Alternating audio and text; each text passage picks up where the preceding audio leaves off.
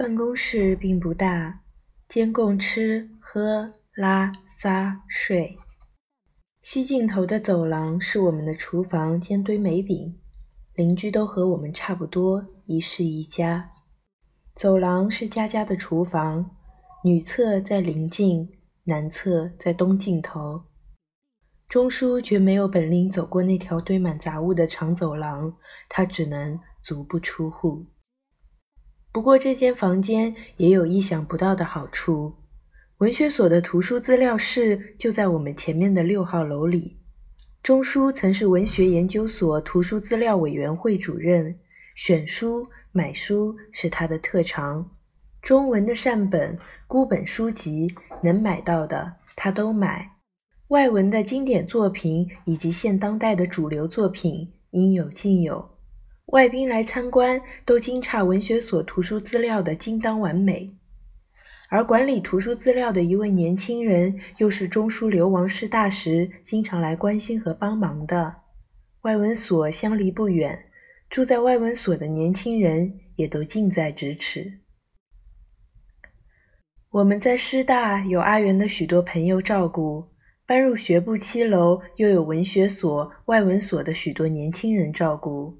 所以，我们在这间陋室里也可以安居乐业。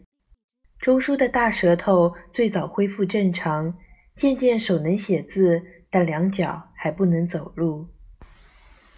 他继续写他的《管锥编》，我继续翻译《堂吉诃德》。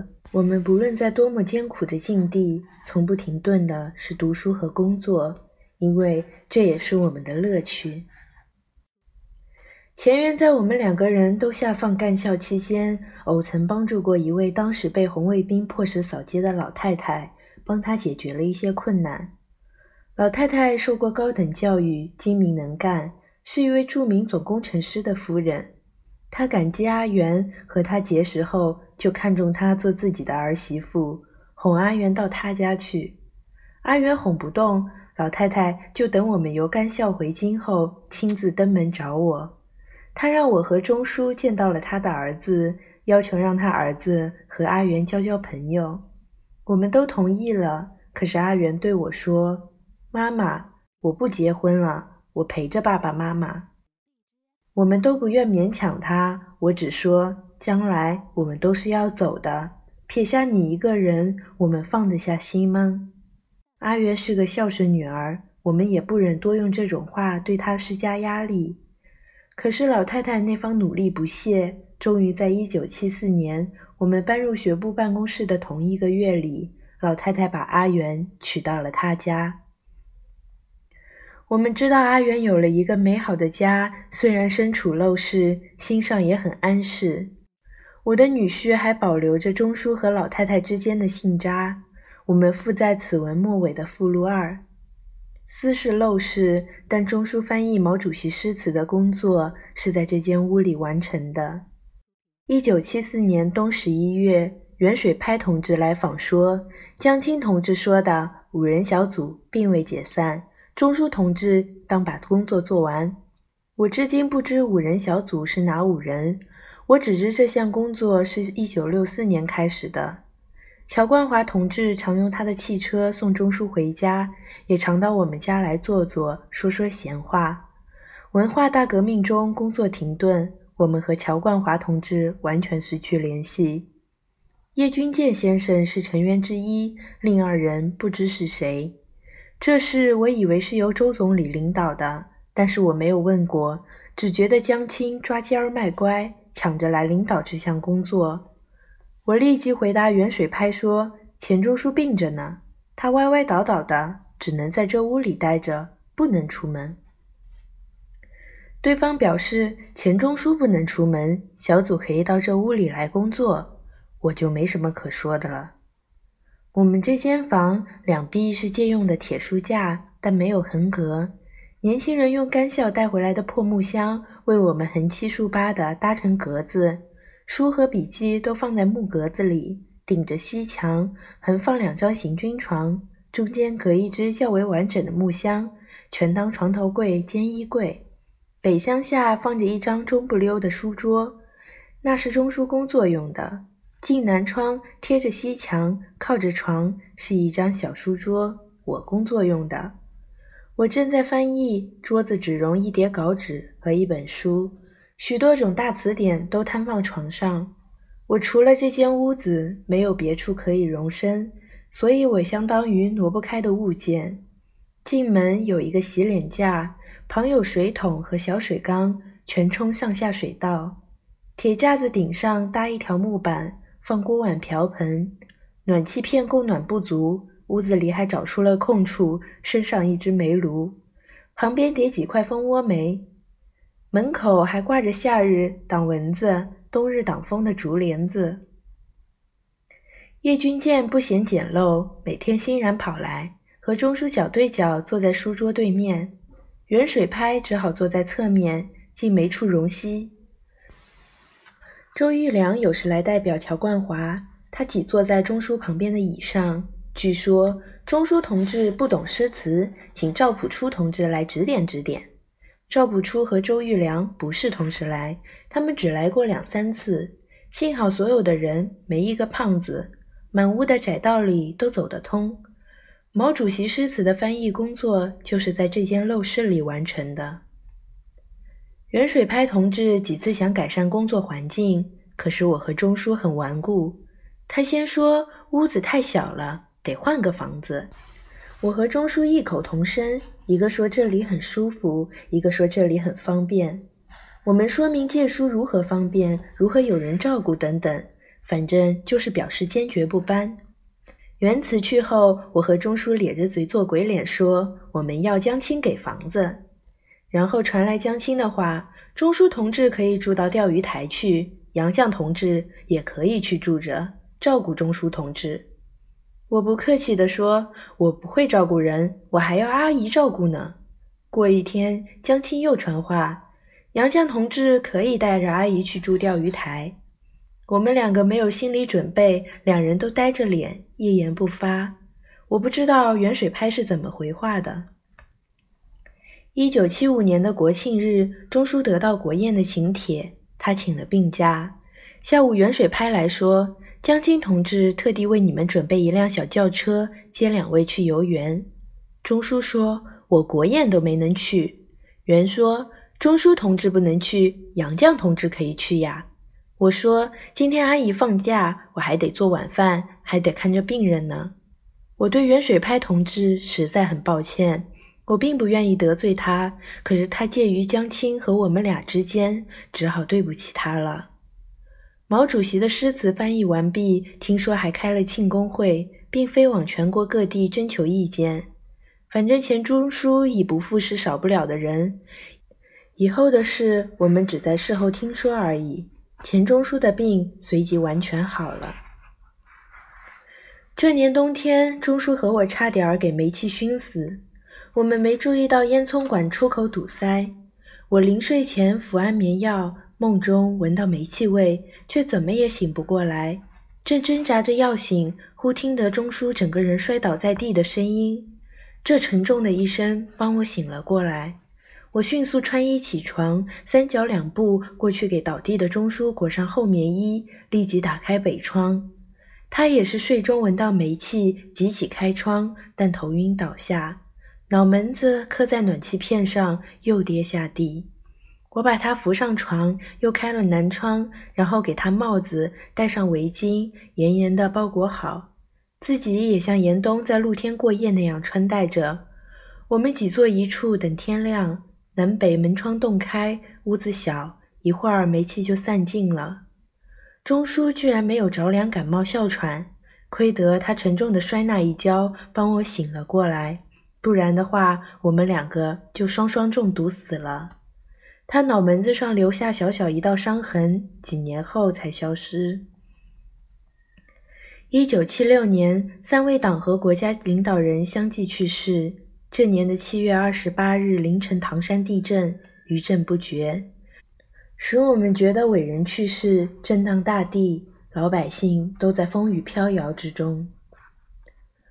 我们住的房间是危险房，因为原先曾用作储藏室。封闭的几年间，冬天生了暖气，积聚不散，把房子胀裂。南北两墙各裂出一条大缝，不过墙外还抹着灰泥，并不漏风。我们知道房子是混凝土铸成，很坚固，顶上也不是预制板，只二层高，并不危险。但是所内年轻人不放心，外文所的楼最不坚固，所以让居住楼里的人避居最安全的员工顶大食堂。外文所的年轻人就把我们两张行军床以及日用必需品都搬入大食堂，并为我们占了最安全的地位。我们阿姨不来做饭了，我们轮着吃年轻人家的饭，一家家吃将来。钟叔始终未能回外文所工作，但外文所的年轻人都对他爱护备至。我一方面感谢他们，一方面也为钟叔骄傲。我们的女儿女婿都来看顾我们，他们做了更安全的措施，接我们到他们家去住。所内年轻朋友因满街都住着避震的人，一路护着我们到女儿家去。我回忆起地震的时期，心上特别温馨。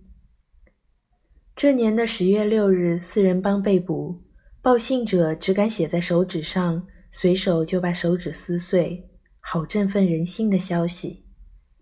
十一月二十日，我译完《堂吉诃德》上下集，全部定稿。钟书写的《管锥编》初稿译已完毕。我们轻松愉快地同到女儿家住了几日，又回到学部的陋室，因为在那间屋里，钟书查阅图书资料特方便。校订《管锥编》随时需要查书，可立即解决问题。《管锥编》是干校回来后动笔的。在这间办公室内完成初稿，是文化大革命时期的产物。有人责备作者不用白话而用文言，不用浅易的文言而用艰深的文言。当时不同年龄的各式红卫兵正逞威横行，《管锥编》这类著作，他们容许吗？钟书干脆叫他们看不懂。他不过是争取说话的自由而已，他不用炫耀学问。因其明晰，求其有声。有声可远在千里之外，可远在数十百年之后。钟书是坐冷板凳的，他的学问也是冷门。他曾和我说：“有名气就是多些不相知的人。”我们希望有几个知己，不求有名有身。钟书脚力渐渐恢复，工作之余常和我同到日坛花园散步。我们人称探险，因为我们在一起，随处都能探索到新奇的事。我们还像年轻时那么兴致好，对什么都有兴趣。一九七七年的一月间，会有人找我到学部办公处去，有个办事人员交给我一串钥匙，叫我去看房子，还备有汽车，让我女儿陪我同去，并对我说。如有人问，你就说，因为你住办公室。我和女儿同去看了房子，房子就是我现在住的三里河南沙沟寓所。我们的年轻朋友得知消息，都为我们高兴，众神齐着力帮我们搬入新居。那天正是二月四日，立春节。钟书善格物致知，但是他对新居隔来隔去也不能致知，既穷了。我们猜了几个人，又觉得不可能。住办公室已住了两年半，是谁让我们搬到这所高级宿舍来的呀？何其芳也是从领导变成朋友的，他带着夫人牟冠明同来看我们的新居。他最欣赏喜墩布的小间，也愿意有这么一套房子。显然，房子不是他给分的。八月间，何其芳同志去世，他。他的追悼会上，胡乔木、周扬、夏衍等领导同志都出现了。文化大革命终于过去了。阿元并不因地震而休假，他帮我们搬完家就回学校了。他婆家在东城西石槽，离我们稍远。我们两人住四间房，觉得很心虚，也有点寂寞。两个人收拾四个房间也费事。我们就把阿姨周奶奶接来同住。钟书安闲地校订他的《管锥编》，我也把《堂吉诃德》的稿子重看一遍，交给出版社。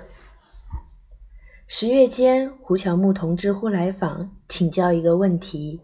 他曾是英译毛选委员会的上层领导，和钟书虽是清华同学，同学没多久，也不相识。胡也许只听到过钱钟书狂妄之名。钟书翻译毛选时，有一次指出原文有一个错误，他坚持说孙猴儿从未钻入牛魔王腹中。徐永英同志请示上级，胡乔木同志调了全国不同版本的《西游记》查看，钟书没有错。孙猴儿是变作小虫，给铁扇公主吞入肚里的。铁扇公主也不能说是庞然大物。毛主席得把原文修改两句。钟书虽然没有错，他也够狂妄的。乔木同志有一次不点名的批评他服装守旧，因钟书还穿长袍。我们住办公室期间，乔木同志曾寄过两次治哮喘的药方。钟书承他官会，但无从道谢。这回他突然造访，我们猜想房子该是他配给的吧，但是他一句也没说到房子。我们的新居共四间房，一间是我们夫妇的卧室，一间给阿元，一大间是我们的起居室或工作室，或称书房，也称客厅，还有一间吃饭。周奶奶睡在吃饭间里。周奶奶就是顺姐。我家住学部时，她以亲戚身份来我家帮忙，大家称她周奶奶。她说不爱睡吃饭间，她看中走廊，晚上把床铺在走廊里。乔木同志偶来夜谈，大门口却堵着一只床。乔木同志后来问我们房子是否够住，我说始愿不及此，这就是我们谢他的话了。周奶奶坦直说：“个人要自由呢。”她嫌我们晚间到她屋里去倒开水喝，我们把热水瓶挪入卧室，房子就够住了。乔木同志常来找钟书谈谈说说，很开心。他开始还带个警卫，后来把警卫留在楼下，一个人随随便便的来了。他谈学术问题，谈书，谈掌故，什么都谈。钟书是个有趣的人。乔木同志也有他的趣，他时常带了夫人谷雨同志同来。到我们家来的乔木同志不是什么领导，不带任何官职，他只是清华的老同学。虽然同学时期没有相识，经过一个文化大革命，他大概是想起了清华的老同学，而要和他相识。他找到钟书，好像老同学重又相逢。有一位乔木同志的相识对我们说：“胡乔木只把他最好的一面给你们看。我们读书总是从一本书的最高境界来欣赏和品评，我们使用绳子总是从最薄弱的一段来断定绳子的质量。坐冷板凳的书呆子待人不妨像读书般读，政治家或企业家等也许得把人当作绳子使用。钟书带乔木同志。”是把它当书读。有一位乔木同志的朋友说：“天下世界最苦恼的人是胡乔木，因为他想问题总是从第一度想起，只想到一百八十度，往往走到自己的对立面去，自相矛盾，苦恼不堪。”乔木同志想问题却会这样认真负责，但是我觉得他到我家来是放下了政治思想而休息一会儿。他是在给自己放放假，所以非常愉快。我曾叫他女儿跟来照相，我这里留着一张他嗤笑的照片。不记得钟叔说了什么话，他笑得那么乐。可是我们和他地位不同，身份不同。他可以不拿架子，我们却知道自己的身份。他可以随便来，我们绝不能随便去，除非是接我们去，我们只能来而不往。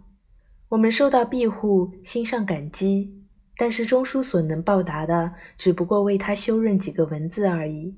钟书感到惭愧。我译完《堂吉诃德》，外文所领导体谅我写文章下笔急错，所以让年轻人代我写序。可是出版社硬是要我本人写序，稿子压了一年也不发牌。我并不懂生意经，稿子既然不复印，我就想讨回稿子，以便随时修改。据说这一来，出版社要赔钱的，《堂吉诃德》就没有序文而出版了。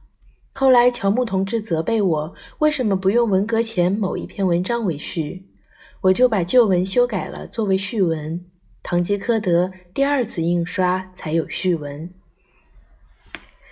管锥编因有乔木同志的支持，出版社立即用繁体字排印。钟书高兴说：“管锥编和堂吉诃德是我们最后的书了。你给我写三个字的题签，我给你写四个字的题签。”咱们交换。我说你太吃亏了，我的字见得了人吗？他说留个纪念，好玩，随你怎么写，反正可以不用挂上你的名字。我们就订立了一个不平等条约。我们的阿元周末也可以回到父母身边来住住了。以前我们住的办公室只能容他们小两口来坐坐。一九七八年，他考取了留学英国的奖学金。他原是俄语系教师，俄语教师改行英语的时候，他就转入英语系。他对我说：“妈妈，我考不取，人家都准备了一学期了，我是因为有人临时放弃名额才补上了我。附带条件是不能耽误教课，我没一点准备，能考上吗？”可是他考取了，我们当然为他高兴。可是他出国一年，我们想念的好苦。一年后又增加一年，我们一方面愿意他能多留学一年，一方面得忍受离别的滋味。这段时期，钟书和我各随代表团出国访问过几次。钟书每和我分离，必详尽地记下所见所闻和思念之情。阿元回家后，我曾出国，而他和阿元同在家。他也详尽地记下家中琐碎，还加上阿元的平语副食。这种琐琐碎碎的事，我们称为石子，比作潮退潮落滞留海滩上的石子。我们偶然出门一天半天，或阿元出差十天八天，回家必带回大把小把的石子。相聚时搬出来观赏玩弄，平时家居琐琐碎碎，如今也都当成了石子。我把我家的石子选了一些，附在附录三。我们只愿日常相守，不愿再出国。阿元一九九零年又到英国访问半年，他依恋父母，也不愿再出国。他一次又一次的在国内各地出差，在我都是牵心挂肚的离别。一九八二年六月间，社科院人事上略有变动。文学所换了所长，钟书被聘为文学所顾问，他立辞得免。那天晚上，他特别高兴，说：“无官一身轻，顾问虽小，也是个官。”第二天早上，社科院召他去开会，有车来接，他没头没脑的去了。没料到乔木同志忽发奇想，要下奈钱钟书做社科院副院长。说是社科院学术氛围不够浓厚，要他们为社科院增添些学术氛围。乔木同志先已和夏奈同志谈妥，对钟书却是突然袭击。他说：“你们两位看我老同学面上。”夏奈同志已应允。钟书着急说：“他没有时间。”乔木同志说：“一不要你坐班，二不要你画圈，三不要你开会。”钟书说：“我昨晚刚辞了文学所顾问，人家会笑我辞小就大。”乔木同志说：“我担保给你辟谣。”钟书没什么说的，只好看老同学面上不再推辞，回家苦着脸对我诉说。我也只好笑他这翻桌将官里去也。我有个很奇怪的迷信，认为这是老天爷对诬陷钟书的某人开个玩笑。这个职位是他想望的，却叫一个绝不想做副院长的人当上了。世上常有这等奇事。钟书对出国访问之类一概推辞了。社科院曾有两次国际性的会议，一次是和美国学术代表团交流学术的会，一次是纪念鲁迅的会。这两个大会，他做了主持人。我发现钟书办事很能干。他召开半小时的小会就解决不少问题。他主持两个大会，说话得体，也说得漂亮。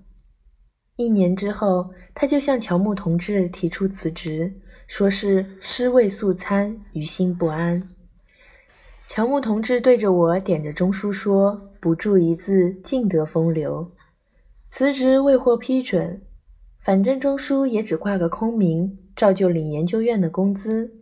他没有办公室，不用秘书，有车也不坐，除非到医院看病。三里河寓所不但宽适，环境也优美。阿元因这里和学校近，他的大量参考书都在我们这边，所以他也常住我们身边，只周末回婆婆家去。而女婿的工作单位就在我们附近，可常来，很方便。